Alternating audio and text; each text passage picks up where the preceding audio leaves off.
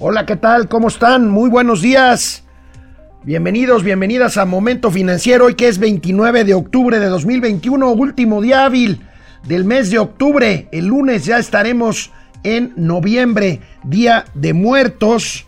Y bueno, pues eh, se contrae la economía mexicana, se confirma lo que habíamos anticipado aquí en Momento Financiero. Hoy se reporta el, eh, el PIB al tercer trimestre del año y hay una contracción económica de 0.2%. Ya no es nada más desaceleración, ya es contracción en el trimestre. Se desacelera también Estados Unidos, pero mantiene un ritmo positivo hacia arriba. Pérdidas de Pemex y CFE. Ayer me preguntaban, ayer me preguntaban eh, vía internet. Eh, eh, cuáles eran los números de las pérdidas de Pemex y CFE. Hoy tendremos los datos al tercer trimestre del año. Facebook, como lo adelantó Hugo González, cambia de nombre. Platicaremos con él el entorno de este cambio y la estrategia del señor Zuckerberg. La Auditoría Superior de la Federación detecta irregularidades en el gasto público de 2020. Entregó ayer los resultados de su revisión de la cuenta pública, precisamente de cómo se gastaron los dineros públicos el año pasado, el año de la pandemia. El día de hoy es viernes y los mercados lo saben.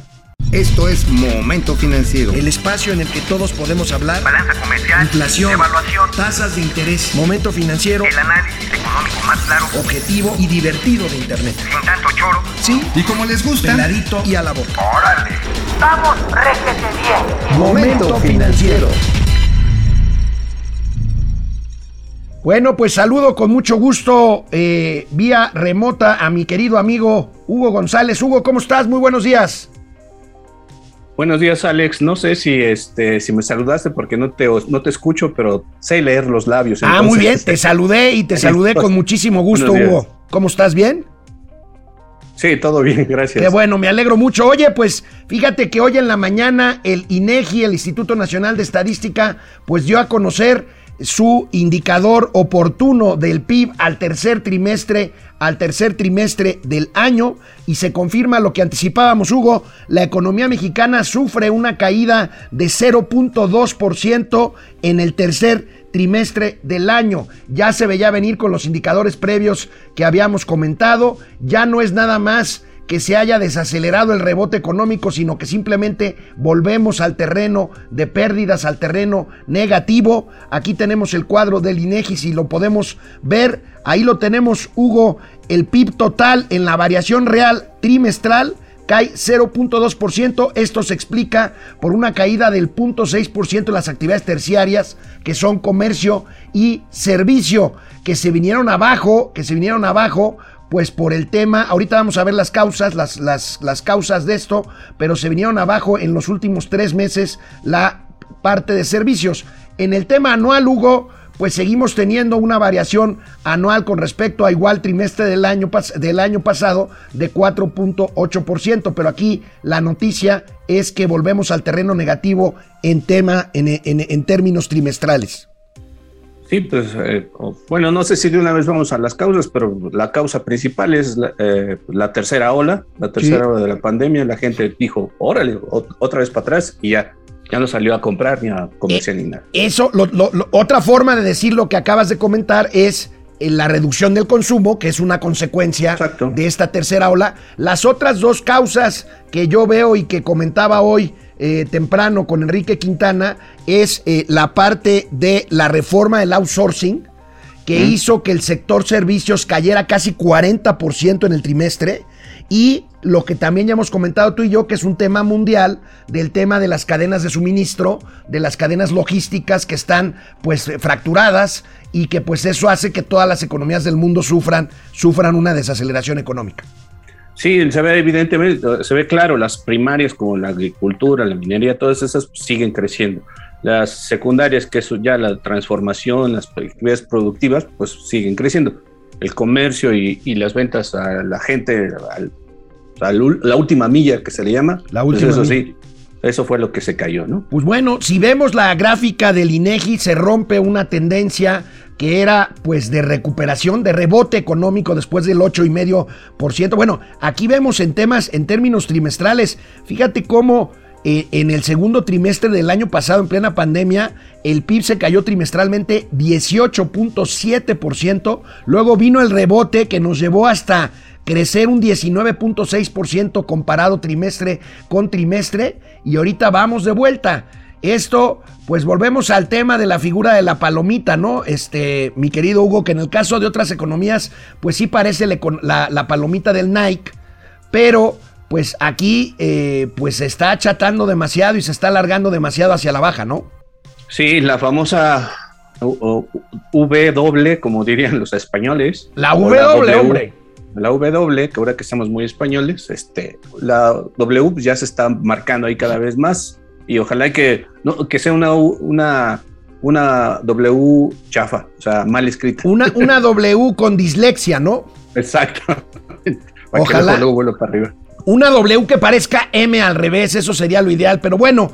Vale la pena revisar, mira, vale la pena revisar, Hugo, los resultados que se publicaron también ayer en el INEGI por, por entidades. Ojo, esto que les vamos a decir ahorita es al segundo trimestre, pero vamos a ver muy claramente cuál es la diferencia entre segundo y tercer trimestre que explica esta caída. Ya veremos más adelante el resultado por entidad en el tercer, en el tercer trimestre, pero pues si vemos los resultados por entidad federativa, este, pues es un buen ejemplo para ver cómo pues de un rebote económico que traíamos ahorita nos caímos. Vamos a ver, vamos a ver esta tablita en donde podemos ver eh, claramente eh, pues el crecimiento exponencial de muchos estados. Ahí tenemos Guerrero en términos anuales creció el trimestre pasado más de 60%, Nayarit más de 50%, Baja California Sur con el tema de la recuperación turística 44%, Quintana Roo, Puebla, Yucatán, Coahuila, Baja California también eh, crecieron muchísimo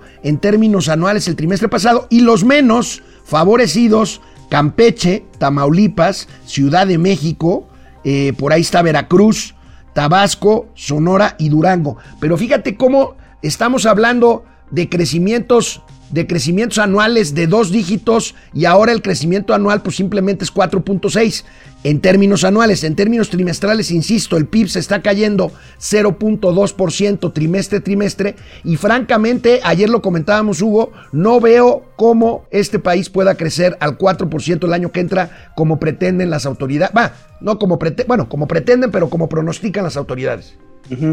Ahora, el crecimiento, bueno, el crecimiento o decrecimiento es sorprendentemente pues atípico, porque vemos el crecimiento de Guerrero que casi nunca crecía, y vemos Jalisco que está decreciendo también.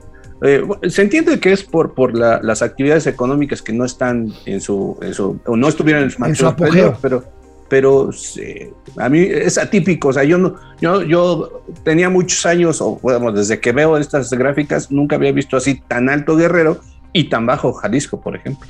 Mira, ayer platicábamos del caso de Jalisco, te preguntaba yo, hablábamos del tema de Querétaro como un host tecnológico, que Jalisco lo fue hace algunos años, que ha dejado de serlo, y pues ahí está, es un ejemplo muy ilustrativo el que pones, eh, pues la, la gran, el gran tropiezo de Jalisco versus pues el tema de Guerrero, que seguramente tiene que ver mucho con programas sociales del gobierno de la 4T, ¿no?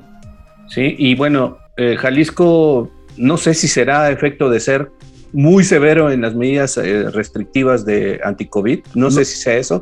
probablemente, porque lo fueron, ¿no? ¿Te acuerdas que criticaron mucho al gobernador Enrique Alfaro por el tema de la, del confinamiento, ¿no? Exacto, sí. Bueno, vamos a una pausa y de regreso vamos a revisar las cifras de Estados Unidos, que también se desacelera, pero no tanto. Volvemos después de una pausa aquí a Momento Financiero. Hola Internet, ¿cómo están? ¿Cómo les va? Les tengo, les tengo una noticia.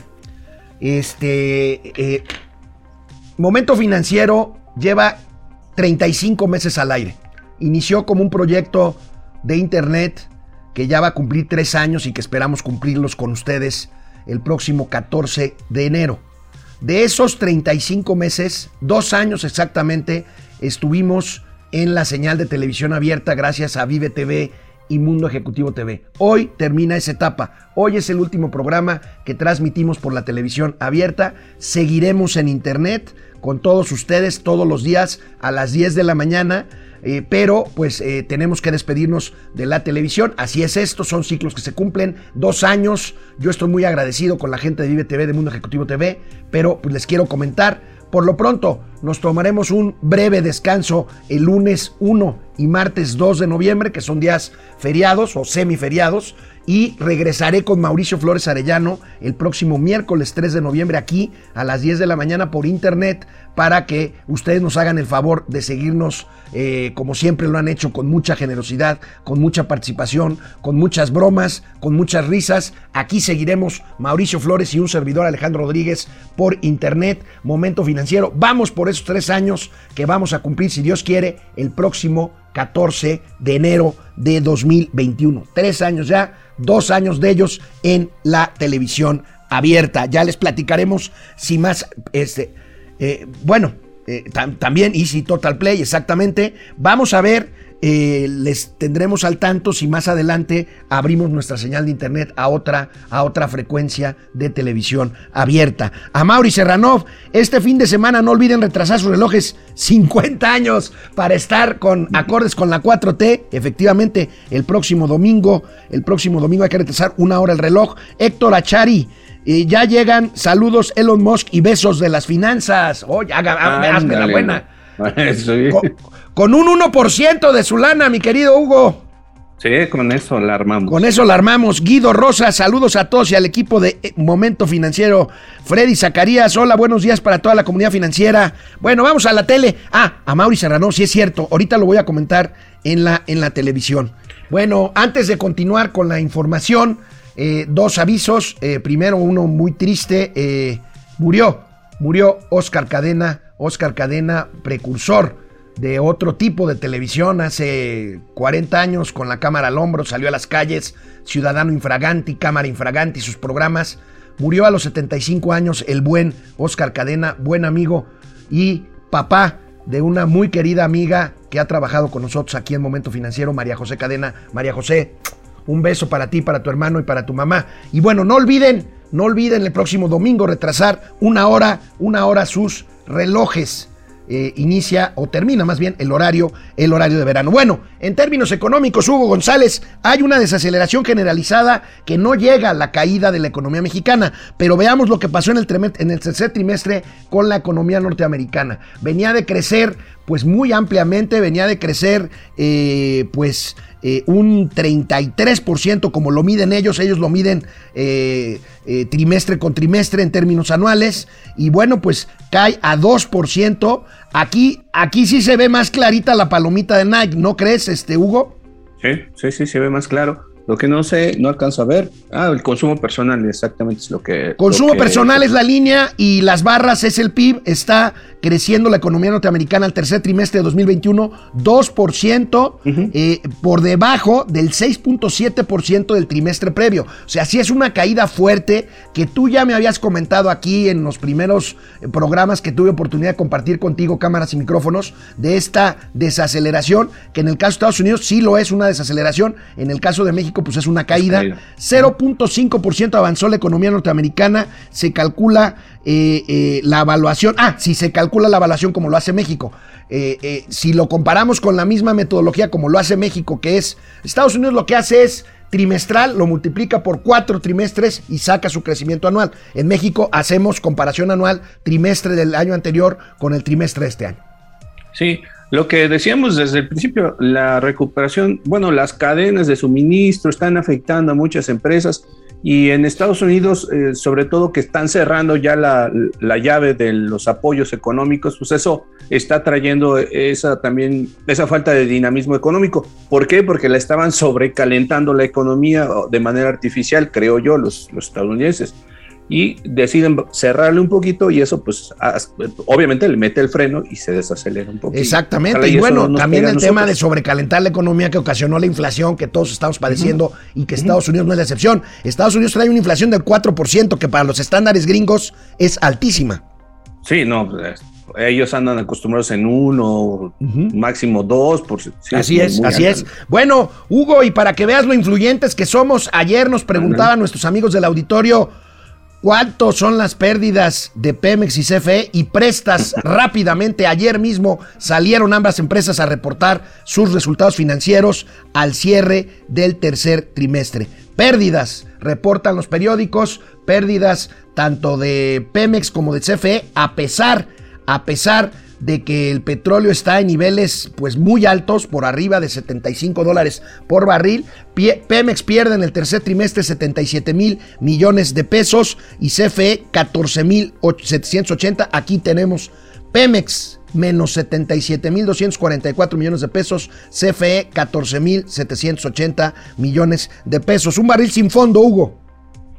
Bueno, aquí el, asunto del vaso medio lleno, vaso medio vacío, porque hay quienes lo ven que dicen que, bueno, perdimos menos. Este, perdimos menos, que ya, ya no estamos perdiendo tanto.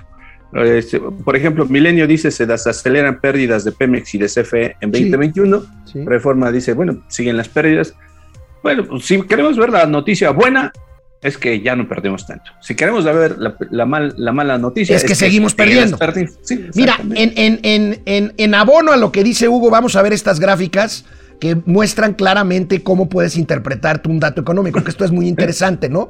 Aquí vemos el tema de Pemex. La línea, la línea es el resultado, o sea, ganancias o pérdidas. Entonces, vemos que perdió 500 mil millones de pesos, una barbaridad en el primer trimestre del año pasado luego perdió menos, luego ganó un poquito y luego pues estamos perdiendo, como dice Hugo, menos de lo que perdíamos antes, pero finalmente es una pérdida de 77 mil millones de pesos.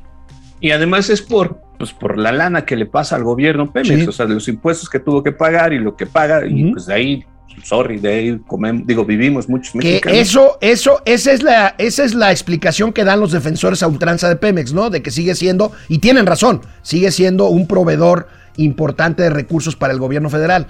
la vaquita lechera. Exactamente, la vaquita lechera. Este es Pemex. Vamos a ver CFE. Pasa algo parecido.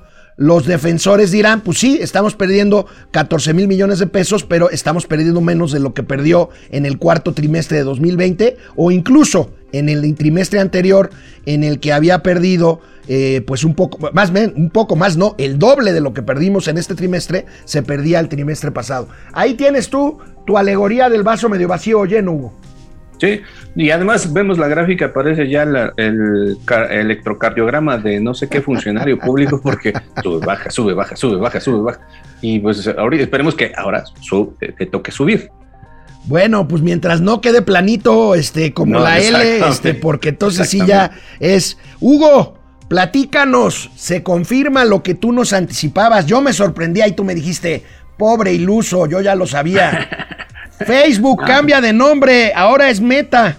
Oye, grave debe de estar, yo, yo sigo con mi punto, Hugo. Grave debe de estar el tema legal o los temas legales de Zuckerberg para cambiarle el nombre, porque insisto, Facebook en sí mismo como marca vale un dineral.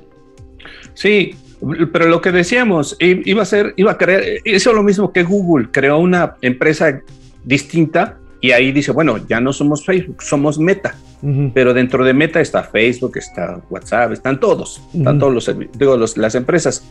Y es una manera de limpiar el nombre, o sea, porque además en la cotización, la cotización en los mercados va a seguirse llamando Facebook, va a seguir siendo Facebook. Lo que no, ya no alcancé a ver es que si Meta va a ser una empresa que cotice, porque ahí es la diferencia con lo que hizo Google con Alphabet. Alphabet sí se creó y cotizaron de manera separada. Pero ahora no sé si Facebook va a seguir siendo Facebook o también Facebook y Meta. Vamos a estar muy al pendiente ahora, Hugo. Tú en tu pantalla, cuando estés chateando con alguien o mandes un post, ¿vas a seguir viendo Facebook o vas a ver, o vas a ver Meta? No, sí, va a seguir siendo Facebook. Va a seguir, se, mantiene el nombre, la marca, digamos, se mantiene, pero ya no es el, la holding Facebook, ya no es la holding, la holding ahora es Meta. Entonces le pone una holding para diluir el impacto financiero o legal que podría tener Facebook.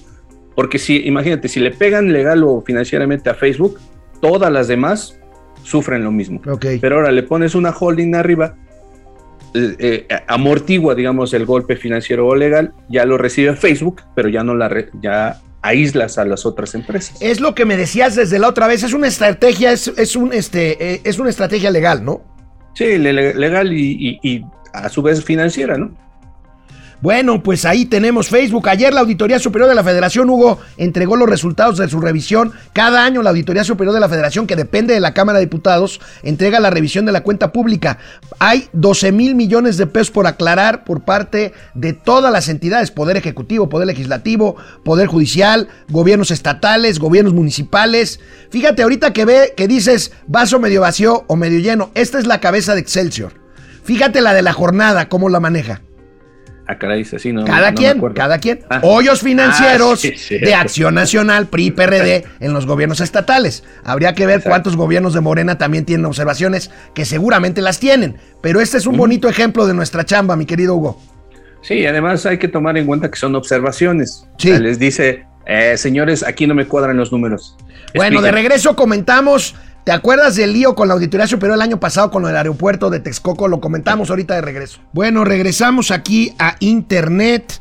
Este, Héctor Acharay, ya lo saludé. Guido Rosas, Freddy Zacarías, Amauri Serranov, Juan Ramón No, que tengan un excelente fin de semana. Igualmente, Juan Ramón. Francisco García, buen día. Desde el 2018 la economía no ha dejado de caer. Para el 2024 estaremos a niveles de la década de, de los 2000. Este, no sé si del 2000, pero pues sí estamos a niveles de hace unos 12 o 13 años, ¿no, Hugo? Ese sí me falla la memoria. Sí, no sé sí, más o menos. Fidel Reyes Morales, el tío Mau se va a soltar con el francés, dice. Está bien. Benito Cam... No, ya me están aquí albureando. Este, bueno, Oscar Cadena sí era periodista, sí, sí lo era. ¿Tú conociste a Oscar? Sí, tuve la oportunidad incluso de ahí tener una convivencia en Cancún con él. Era un Ah, buen tipo. Buen tipo hasta el, hasta el trato personal, o sea, no era nada alzado, era súper, súper relajado. Buen tipo, Oscar. Y su hija Majo, un encanto de niña. Bueno, qué pena. Mónica Gal... Bueno, ya me están... Te digo que me están aquí. No me pasen estos. La, la Sheinbaum campechaneando como si la CDMX estuviera todo ok. Se la llevaron a placear a Campeche, a la mañanera. A Claudia Sheinbaum.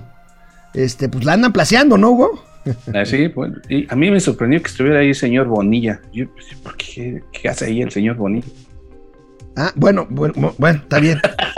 ¿Está bien? Paulino de Borja, Facebook no desaparece, solo agrega meta.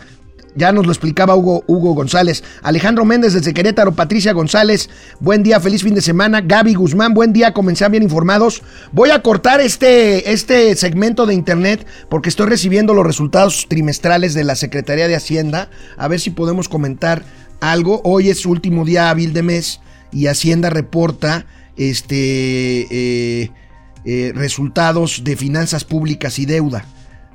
Este, aquí lo tengo, este, y ahorita lo comentamos, lo comentamos al aire.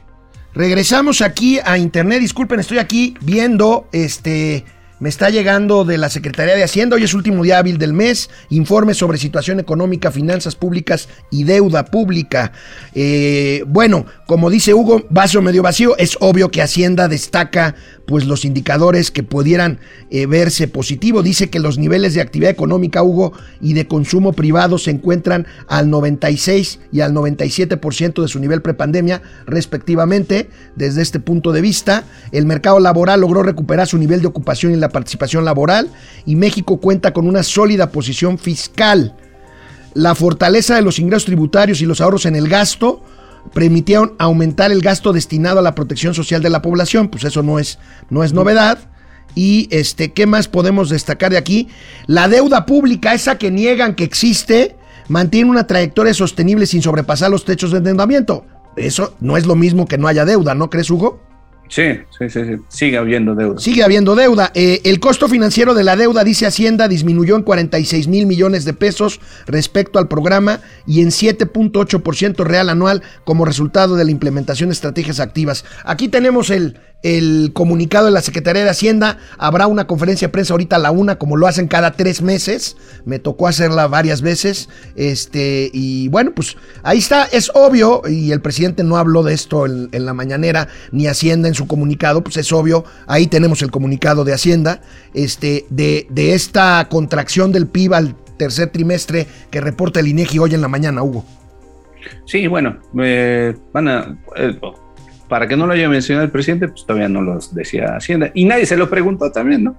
No. Se lo hubieran preguntado. Pues, Sí, vaya, lo del PIB es, es obvio, sí. Nadie se lo preguntó porque salió a las 6 de la mañana el INEGI con, con el tema de. Vamos a ver, bueno, sí, seguimos con el programa. Bueno, ahorita que comentábamos lo de la Auditoría Superior de la Federación, mi querido Hugo, recordemos que el año pasado se le ocurrió al Auditor Superior decir que el costo de cancelar el aeropuerto de Texcoco había sido de tres veces lo que reportaban. Recuerdo la cifra perfecto, 350 mil millones de pesos, que se puso furioso, se pusieron furiosos en Palacio Nacional, desacreditaron al Auditor Superior de la Federación que tuvo que ir al Congreso a rectificar su cifra. ¿Recuerdas? ¿Recuerdas Sí, eso? sí, Ahí sí. está lo que pasó ayer, pero recuerdas lo que pasó hace un año, ¿no? Sí, eh, lo que pasó que hasta el pobre del el funcionario también de ahí de la auditoría que salió ahí raspado, que no me acuerdo cómo se llama, que dijeron, él fue, él fue, Él fue, él fue el segundo de a bordo de David Colmenares Páramo, a quien veíamos en la imagen entregando el reporte de cuenta pública de 2020 ayer en la Cámara de Diputados. Sí, vaya, vaya anécdota esa. Oye, yo te quiero preguntar, porque yo no lo conozco, si conoces al nuevo presidente de la Comisión Nacional Bancaria y de Valores. Ayer No. llega el tercer presidente de la principal autoridad regulatoria del sistema financiero nacional, la Comisión Nacional Bancaria y de Valores, que regula a los bancos y al mercado bursátil. Es pues una comisión muy importante, muy poderosa. Bueno, pues sale Juan Pablo Graf y se trata el nuevo presidente, se trata de Jesús de la Fuente Rodríguez. No tengo el gusto de conocerlo. Creo recordar, y lo puse en un tuit, Hugo, que él trabajó en la comisión cuando yo estaba ahí, estamos hablando de hace muchísimos años, en 1994, cuando Patricia Armendaris, la hoy diputada, era vicepresidenta de ese organismo y en ese entonces lo encabezaba Eduardo Fernández García cuando se formó el famosísimo Fobaproa, Hugo. Exacto. Fíjate que yo tampoco lo recuerdo, no lo ubico, pero lo que más me, me hace, eh, me suena en la cabeza es por qué el cambio. Eh, ya he querido ver alguna explicación por qué el cambio, y a lo mejor la gente que está más en la grilla de este asunto sabrá mejor, pero ¿por qué? Ahora sí que, pues, ¿qué le vieron al señor Juan Pablo Graf? Mira, Juan Pablo Graf era muy cercano a Arturo Herrera y entiendo que no tenía una buena Mm. relación con el nuevo titular de Hacienda, Rogelio Ramírez de la O, pero me llama la atención, ya si nos ponemos grillosos, como dices tú, me llama la atención porque, eh, según tengo entendido, es un abogado cercano a Ramírez de la O, pero me llamó la atención que en el comunicado de Hacienda, eh, que ayer en la tarde dio a conocer este cambio, eh, dicen exprofeso que eh, se trató de un nombramiento por instrucciones del presidente de la. República, siendo Sí. que no es un nombramiento presidencial el del presidente de la comisión, pero pues el comunicado sí eh, subraya que por instrucciones del presidente de la República se nombra a este señor abogado Jesús de la Fuente Rodríguez como nuevo, como nuevo presidente de la Comisión Nacional Bancaria y de Valores. Y ahora también están ahí jugando con la elegibilidad de este, de este funcionario porque consideran que no tiene los, los, eh, pues, pues, no cumple con los requerimientos para ser el presidente de la CNBB, pero yo como no lo conozco y como su comunicado no fue muy preciso, muy explícito, pues a lo mejor sí tiene experiencia, ¿no? Bueno, mira, la tiene, te digo, yo lo recuerdo ahí, eh, es abogado, eh, es especialista en lavado de dinero. Ahora, el currículum que exige ese puesto es muchísimo más complejo que cumplir. Ahora, no sería la primera vez que un funcionario en este gobierno no tuviera las credenciales técnicas para, para ocupar un puesto. Digo, ya vimos lo que pasó en la CRE, en el propio Pemex, que está dirigida por un ingeniero agrónomo, en fin. Bueno, o, o- la CFE, dirigida por un político que no, esa sí no sería la primera vez que sucediera. Pero bueno, mi querido Hugo, mi querido Hugo, ya viste el nuevo billete de 50 pesos, está muy bonito. Vamos a ver, vamos a ver cómo lo presenta el Banco de México. A partir de hoy empieza a circular el nuevo billete de 50 pesos. La fundación de la Gran Tenochtitlan con el Teocalli de la Guerra Sagrada, representando el periodo histórico del México antiguo.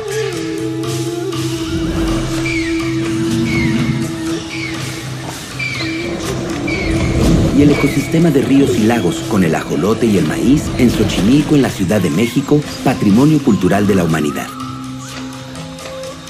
Juntos en el nuevo billete de 50 pesos. Revisar ese efectivo. Banco de México. Me dicen aquí de la producción, Hugo, que ya tenemos ajolopesos. Pues sí, son ajolopesos. Ya, pobre el señor Morelos, ya estaba cansado de ir y venir a cada un, de un billete a una moneda. Ya estaba cansado el votos de Juan Gabriel. En fin, ahí está el billete de 50 pesos. Pero vamos a seguir con nuestro programa, querido Hugo. Mira, ya viste que ayer anunciamos lo de Viva Aerobús que se va, no se muda, pero va a abrir algunas operaciones en Santa Lucía.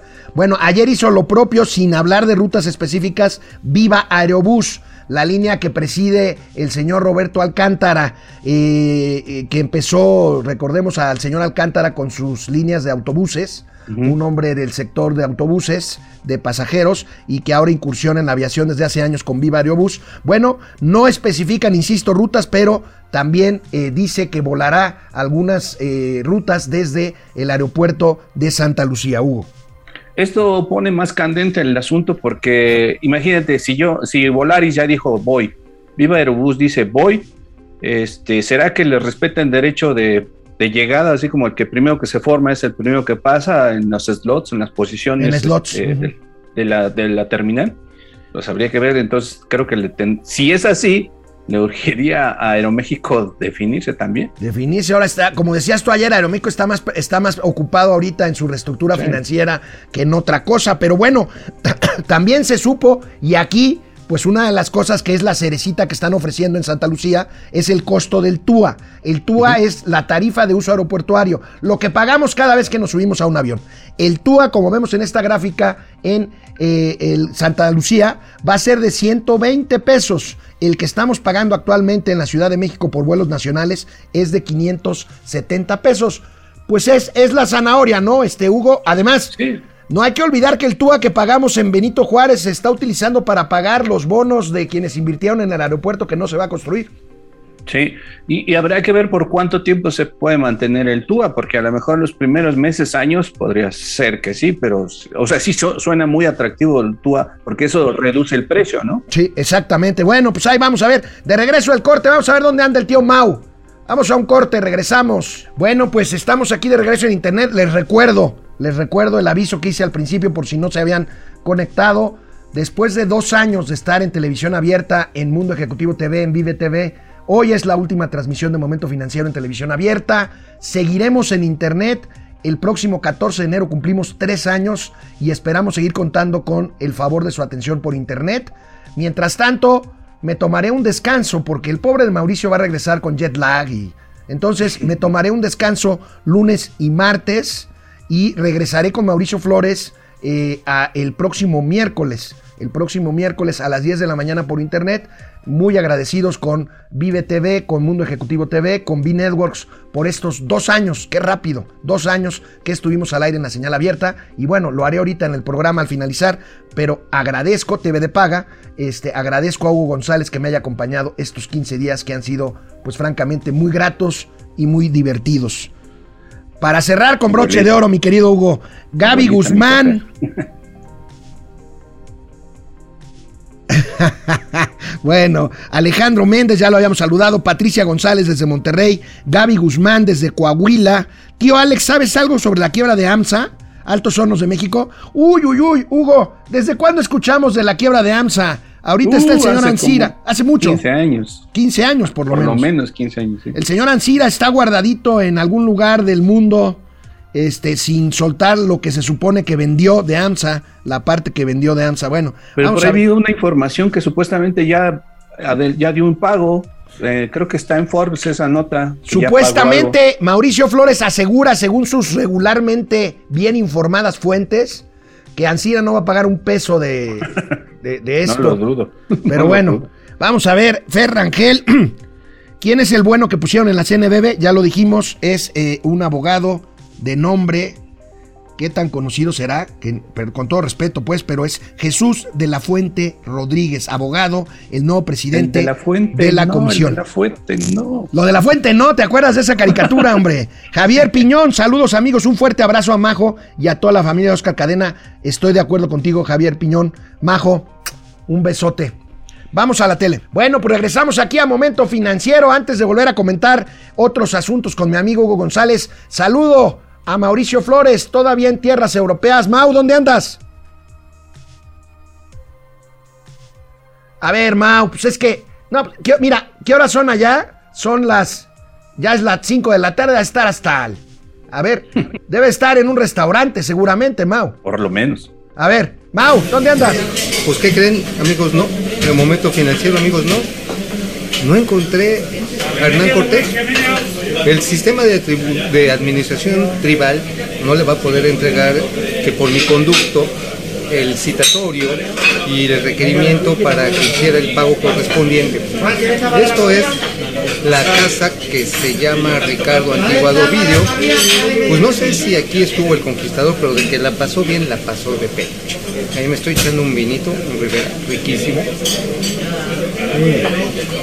Y ustedes podrán ver que tienen montones, una cantidad enorme de imágenes religiosas, porque aquí cerquita está la Hermandad del Gran Poder, que organizan de manera continua pues las procesiones de Semana Santa y se ve que aquí después de participar en eso, pues vienen y se echan una tapita. Ah, aquí estamos.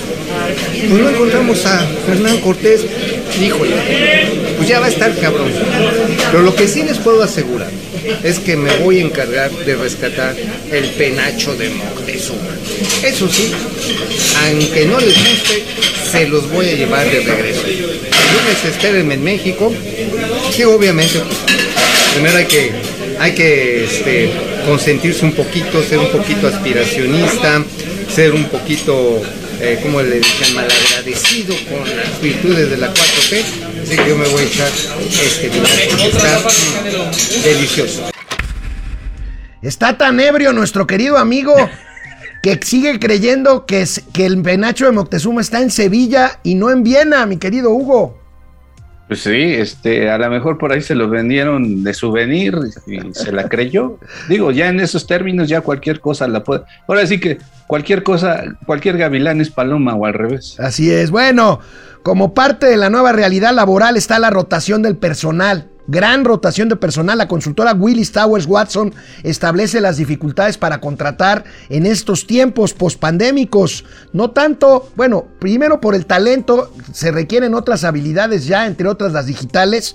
Pero bueno, gran rotación en las empresas, según vemos en esta nota, mi querido Hugo. Eh, es interesante analizar cómo ha cambiado y cambió para siempre el mercado laboral en nuestro país después de la pandemia. Ahí tenemos, batallan para retener talento. Si vemos la gráfica un poquito más grande, por favor, aquí tenemos rotación de personal por puesto en empresas mexicanas. Fíjate, la rotación de ejecutivos anda en 4.2%, gerencial 6.8%, soporte 7.8%, pero los operativos, la rotación es altísima, 13.4%, Hugo.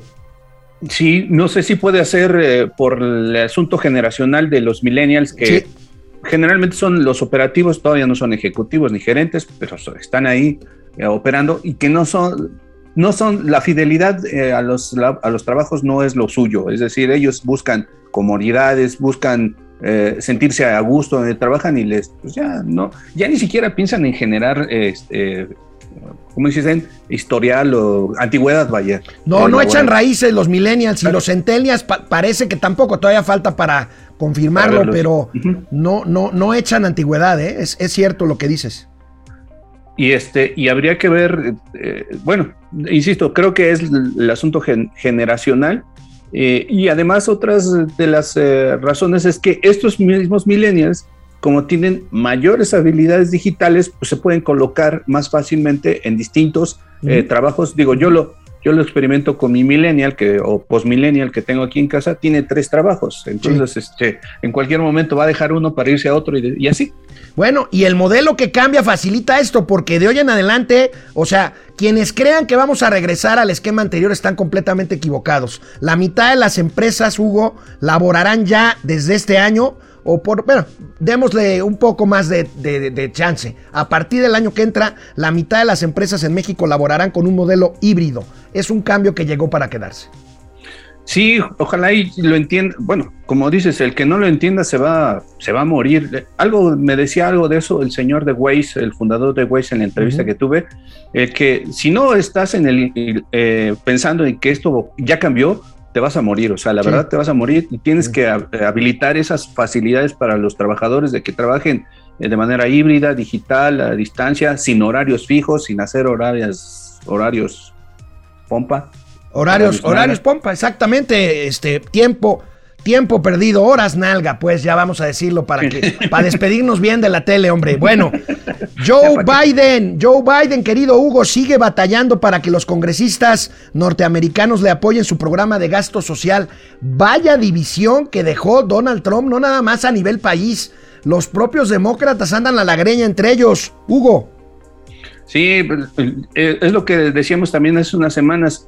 Eh, el, señor Biden está peleando, o sea, tiene su propia guerra interna, o sea, sus propios conflictos internos, porque hay quienes, los, grupos de poder que pues, durante el, periodo de Trump se vieron muy favorecidos, es decir, el sector financiero y otros, pues ahora no quieren que se gaste en otras cosas, pero pues, ojalá y se resuelvan para que nos gote algo acá. bueno, pues sí, oye, dependemos casi absolutamente eh, eh, la recuperación, que sea una recuperación sostenida, pues básicamente del comportamiento de la economía norteamericana. Eso me hace pues inexplicable muchas señales de este gobierno hacia la inversión privada norteamericana que ya empezaron a patear, a patear eh, debajo de la mesa o a, de plano a dar manotazos arriba de la mesa, este, pues por los intereses que ya hemos comentado aquí, pero sin lugar a duda, hoy más que nunca el destino económico de México está ligado eh, pues irremediablemente a la economía norteamericana. A nosotros nos conviene que le aprueben el programa de gasto social a los gringos porque eso implica mayores remesas para los mexicanos y además el de infraestructura porque eso significa más trabajo para más mexicanos en Estados Unidos. Entonces, sí nos conviene y, ojalá le echen ganitas o le echen al menos una bendición de San Juditas Tadeo a los... bueno, que ayer, ayer fue día de San Judas, 28, 28 de octubre. Bueno, Vamos, si te parece, vamos a adelantar los gatelazos porque tenemos cosas que comentar en el último, en el último bloque de este programa. Los gatelazos de hoy. Fíjense, a la hoy el presidente está en Campeche. Hoy la mañanera fue en Campeche. Y pues la gobernadora Laida Sansores, que se está estrenando, estrenando en el cargo, pues hizo su tarea. Estamos en el radar de un gobierno que antes jamás volteó la mirada al sur-sureste. El sur-sureste existe y esto nos conmueve, nos mueve, nos motiva y nos obliga a trabajar porque es posible el desarrollo. Gracias, presidente, y es la primera vez que lo veo aquí como presidente y yo como gobernadora, no puedo evitar la emoción. Sabes que siempre para nosotros fuiste el guía, el líder, les digo, el libro, el poema, el que siempre marca la ruta. Y vamos a seguir cumpliendo con tu ley, matuyokol, matutus, no mentir, no robar, ujajil, siempre la verdad. Muchísimas gracias. Ese es amor del bueno, mi querido Hugo. Señora, sí que ay, papantla, tus hijos vuelan. Nada, faltaron los violines. Ahí. Ay, papantla, tus hijos vuelan. Me quedo con esa, mi querido Hugo. Te volaste la barda. Ay, papantla, tus hijos vuelan. Está bien. Bueno, vamos a un corte y regresamos al último segmento de Momento Financiero. Canal 76 de Easy, canal 168 de Total Play. Volvemos. Bueno, regresamos a internet y aquí nuestro equipo de producción este, bueno, ¿lo, ponemos después o de una vez, Argenis? En tele, ¿no? Ok, perfecto. Bueno, les recordamos que hoy es la última transmisión en televisión de paga eh, de Momento Financiero, pero seguimos Momento Financiero con el firme propósito de cumplir nuestros tres primeros años en Internet el próximo 14 de enero. Gaby Guzmán, Fer Rangel, Javier Piñón, Brenda Ojeda, Guillermo Jiménez Rojas, desde Zamora, Michoacán. Gracias, Guillermo. A Mauri Serrano. Ese cambio de Facebook a Meta con fondo azul me recordó al Breaking Bad. Está bien. Eh, Joaco Núñez, buenos días, tío Alex. Un gran saludo al Máster Hugo desde Tultitlán es la tierra de los fuegos pirotécnicos, ¿no? Tultitlán. Sí, sí, sí. sí, Francisco Valeriano, mi sentido pésame a Majo. Muy tristes por la partida del buen Oscar Cadena, que descanse en paz. Deja una vida plena y un gran legado en Majo y en su hermano. Lucía Elena Silva, buenos días, DDC Financiero. Alfonso Rivera, mi más sentido pésame para la familia Cadena, muchas gracias. Yepeto, muy buen día. Luto financiero, un sentido pésame, gracias y un sentido Goya, Yepeto, Goya Universidad. Doctor Amauri Serranov, la última, no, la tarifa única para gobernador, para gobernarnos a todos basada en el combustóleo. No sé ustedes, pero a mí me suena como a Mordor. Juaco Núñez, tío Alex, sí nos gustaría que entrevistaran a un experto sobre logística aeroportuaria para saber la facilidad de la central avionera de Santa Fantasía. Vamos a traer a un controlador aéreo. Gracias por la sugerencia, Juaco. Antonio Pedraza, así hablaba de Carlos Salinas de Gortari, eh, se refiere a Laida. Mientras tenga chamba, siempre adular es la chamba. Pues sí, ¿recuerdas? Es la hija de Carlos Sansores Pérez. Sí, que, sí, fue, sí, que fue un gran cacique campechano. y algunos le decían Sansón. Sansón. Lucía Elena Silva, gracias. Bueno, pues nosotros no nos despedimos, seguimos aquí en internet, nos vemos el miércoles. Bueno, pues vamos a seguir con los gatelazos. Hoy el gobierno federal celebró, Hugo González, el fin de la campaña de vacunación. Según esto, según esto se cumplió con el compromiso de vacunar a más del 78% de los adultos mayores a 18 años al menos con una sola dosis. Pero aquí un recuento de los gatelazos de Hugo López Gatel. El resto, tanto del personal de salud como personal en general, no necesita tener ningún cubrebocas, tampoco la población. No se necesita que la población esté con cubrebocas. No es necesario que las personas utilicen cubrebocas en la vía pública. No es necesario. Pero no solo no es necesario, sino que no es útil. El cubrebocas no debe usarlo nadie más que no tenga o síntomas para proteger a sus contactos más cercanos o el personal de salud. No sirven las mascarillas para protegerse. El uso comunitario del cubrebocas. La evidencia científica sigue siendo ambivalente, ambigua. El usar cubrebocas tiene una pobre utilidad o incluso tiene una nula utilidad. El uso del cubrebocas no es un mecanismo efectivo para prevenir el contagio. La idea del cubrebocas se convirtió en el instrumento con que las personas egoístas y los grupos sociales egoístas trataban de echarle la culpa a los demás.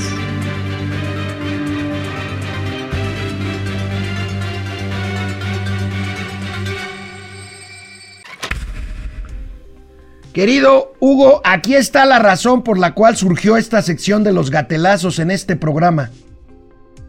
Sí, bueno, eh, yo ahí tengo mis reservas porque yo fui y so, bueno, fui de los que, de las, no sé, 500 cuántas conferencias que hizo el señor Gatel, pues yo de he de haber estado viéndolas por lo menos el 95% de ellas. Entonces yo sí tengo ahí mis reservas porque yo, ahí sí ese el argumento del cubrebocas, estoy, no estoy tan de acuerdo con las críticas que se le hacen. Ok, está bien. Cada quien aquí, este, aquí se escuchan, por supuesto, todas las. Ahora, no solo el cubrebocas, acuérdate lo que dijo de los muertos, Gatel, ¿no? Que fue también el gatelazo aquel de los 60 mil muertos. eh, Ah, sí. Cuando dijo que sería catastrófico, ya vamos en 250 mil, ¿no? Sí, Eh, entonces, bueno. Bueno, la diputada de Morena, Ana Lilia Rivera, contesta así a las críticas que la bancada morenista en diputados es solo una oficialidad de partes. Esto dice la diputada Rivera. Claro que nos gustaría poner un letrero que diga aquí que somos oficialía de partes, porque somos la oficialía de partes de un movimiento nacional de regeneración que impulsa una cuarta transformación. Que pongan oficialía de partes del pueblo de México, pero sobre todo de los que menos tienen. Sí, Sí son oficialidad de partes, Hugo. Bueno, al menos corrigió al final, pero sí se oía bien feo. Somos oficialidad de partes del, del gobierno. Así, jale, Sí, eso ¿y qué onda con la división de poderes, no? Bueno. Sí, exacto. Oye, y ayer lo comentábamos, pero no lo vimos. Este, lo que comentó muy orgulloso el presidente López Obrador sobre el populómetro del pasquín inglés, el Financial Times. A ver. que se llama el Financial Times, ¿no? Así como el Reforma. Ya reconoce que pobremente estamos en segundo lugar, tenemos medalla de plata, el gobierno de México. Nada más nos está ganando el presidente de la India. Miren,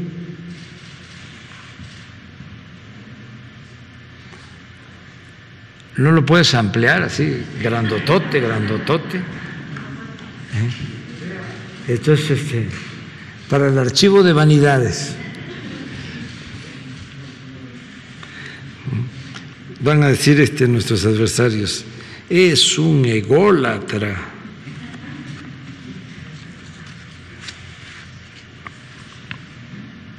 Pero es que eh, para nuestros adversarios, los de arriba, los fifís, un periódico como este lo consideran como la Biblia, cuando tampoco es la panacea.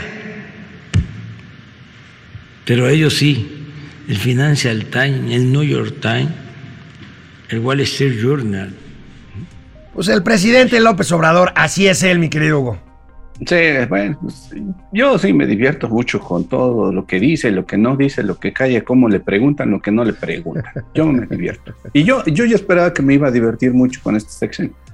Pues sí, ha sido, ha sido, ha sido entretenido ciertamente, mi querido Hugo. Hugo, ¿querías decir algo? No, pues fíjate que ahora que ya estamos terminando esta suplencia que eh, de bateador emergente del buen Mauricio, pues nada más agradecerte a ti y a Mauricio, el agente de Momento Financiero, la confianza y pues, las ganas de platicar conmigo. Y, pero debo confesar algo que al principio lo dudé mucho, mi estimado Alex, porque gente que nos conoce mutuamente dirían, ¿cómo vas a estar con, cómo con Alex? ¿Qué? ¿Se van a agarrar del chongo? No. Porque mucha gente no lo sabe, pero este chorero es un serio y un constante, convencido seguidor de Andrés Manuel López Obrador y de la 4T. Pero yo entiendo que mucha gente piensa distinto, respeto la opinión de todos y hasta me cabuleo de, de, la 4T a veces porque sí tienen cosas que no, este, no son claros, no son precisos y tienen muchos errores de comunicación que ahí es donde yo, yo sí me la sé y me da mucha risa y me divierto. Yo no me la tomo personal porque también este, luego mucha gente en Twitter y en redes sociales sí son ataques personales. Y cuando lo único que sí no, no me gusta es cuando eh, atacan, al, pueden atacar al gobierno lo que quieran y lo, se lo merecen, digamos, a veces. Pero cuando ya empieza la fricción con personas, ahí sí ya no me gusta y es por eso que yo intento ser respetuoso y me da, me da mucho gusto que hayan eh, que hayamos podido encontrar este, esta comunicación y porque, sobre todo porque demostrar que aunque se piense distinto, tenemos un objetivo que es común, que es sacar adelante a nuestro país y trabajar en el bien de todos nosotros. ¿no?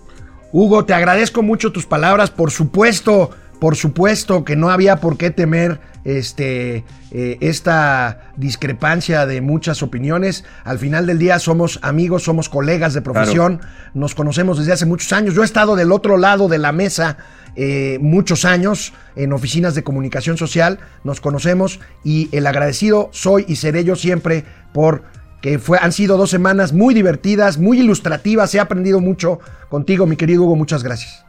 No, pues gracias a ti, insisto, Alex, y gracias al Mauricio, que bueno, ya se lo agradeceré en persona, pero yo hasta dije, ¿cómo yo? O sea, ¿cómo se atreve? No. ¿Cómo se atreve a invitarme? No, no, ha sido, y la verdad hemos recibido muchos comentarios de que ha sido muy, muy ilustrativa. Bueno, aprovecho también para agradecer a Vive TV, a V Networks, a Mundo Ejecutivo TV. Este es el último programa de Momento Financiero que se transmite en Canal 76 de Easy, 168 de Total Play. También agradezco a esas cadenas de televisión de paga. Así se cumplen ciclos. Fueron dos años, dos años. Agradezco mucho al personal de V Networks, a Vive TV, a Mundo Ejecutivo TV, al Máster, siempre muy dispuestos, siempre muy profesionales. Muchísimas gracias. Momento Financiero seguirá su camino, que está a punto de cumplir tres años en Internet. Y bueno, pues si tenemos salida por una señal de televisión abierta o restringida, se los haremos saber oportunamente. Por lo pronto, seguiremos la semana que entra por Internet. Momento Financiero, muchísimas gracias, maestra. Muchísimas gracias a todos por allá. Hugo, gracias a ti. Espero verte pronto. Espero que sí. Nos vemos el miércoles. Thank you.